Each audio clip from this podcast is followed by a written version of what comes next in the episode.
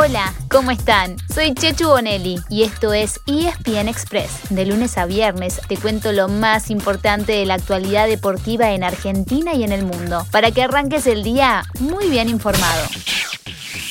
Tokio 2020 nos dejó otra jornada repleta de emociones, con deportistas que siguen encaminados hacia las medallas, pero también con despedidas muy emotivas. Así que ahí vamos, con el repaso de lo que pasó y de lo que se viene.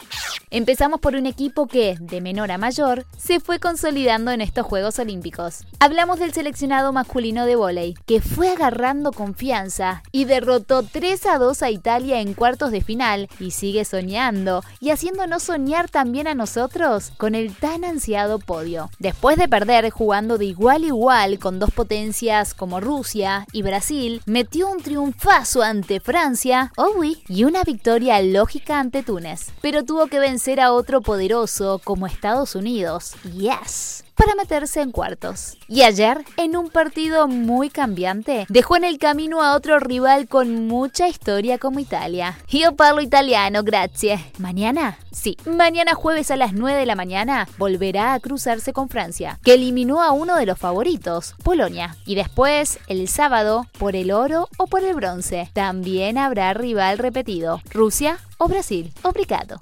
Hay otro equipo en semifinales y para cuando escuchen este episodio ya se sabrá cómo sigue la historia. Hablamos de las Leonas que hoy miércoles a las 7 de la mañana enfrentaban a India. Ganando aseguraban la plata y un lugar en la final el viernes a la mañana, con el ganador entre Gran Bretaña y Países Bajos. Perdiendo, tendrían que jugar por el bronce el jueves a la noche. El hockey tiene un oro, el de los Leones en Río 2016, y cuatro medallas por parte de las mujeres, dos de plata y dos de bronce. ¿Será la hora de las chicas de conseguir la medalla que le falta?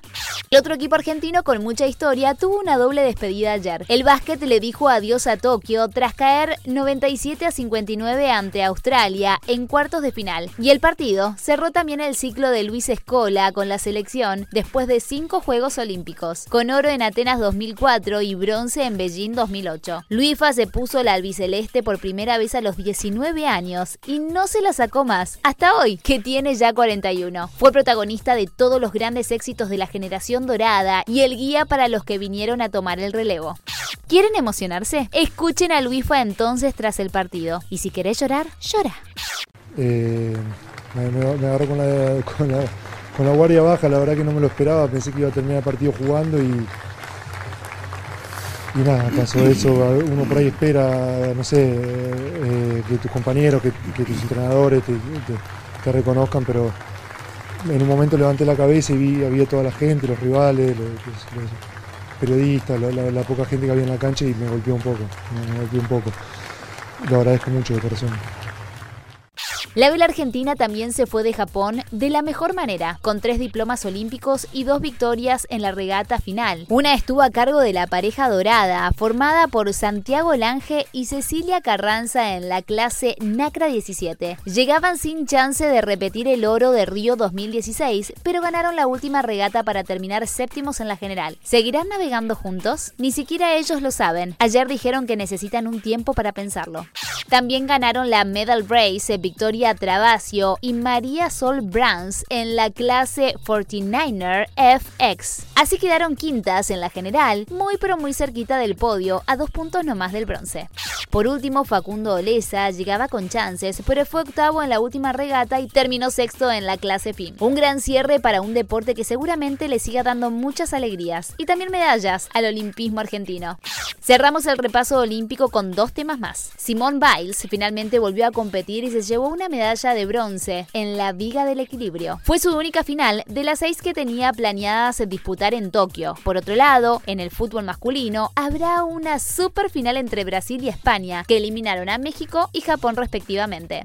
Como además de los juegos hay más deporte, cerramos recordándoles que esta tarde se juega un superclásico. Será hoy a partir de las 7 de la tarde en el Estadio Único de La Plata con Patricio Lustó como árbitro. Boca y River. River y Boca chocan por octavos de final de la Copa Argentina. El que gana pasa a cuartos para enfrentar a Patronato y el que pierde a casa y a dejar apagadas las redes sociales por un par de días. Este año ya jugaron tres veces, todas en la bombonera y siempre empataron, aunque en la última oportunidad Boca Boca festejó en los penales. Y habrá otro superclásico más el 3 de octubre en el Monumental por la fecha 14 del torneo de la Liga Profesional. Además, a las 4 de la tarde, Independiente y Tigre juegan también por la Copa, pero por el último cupo disponible en octavos.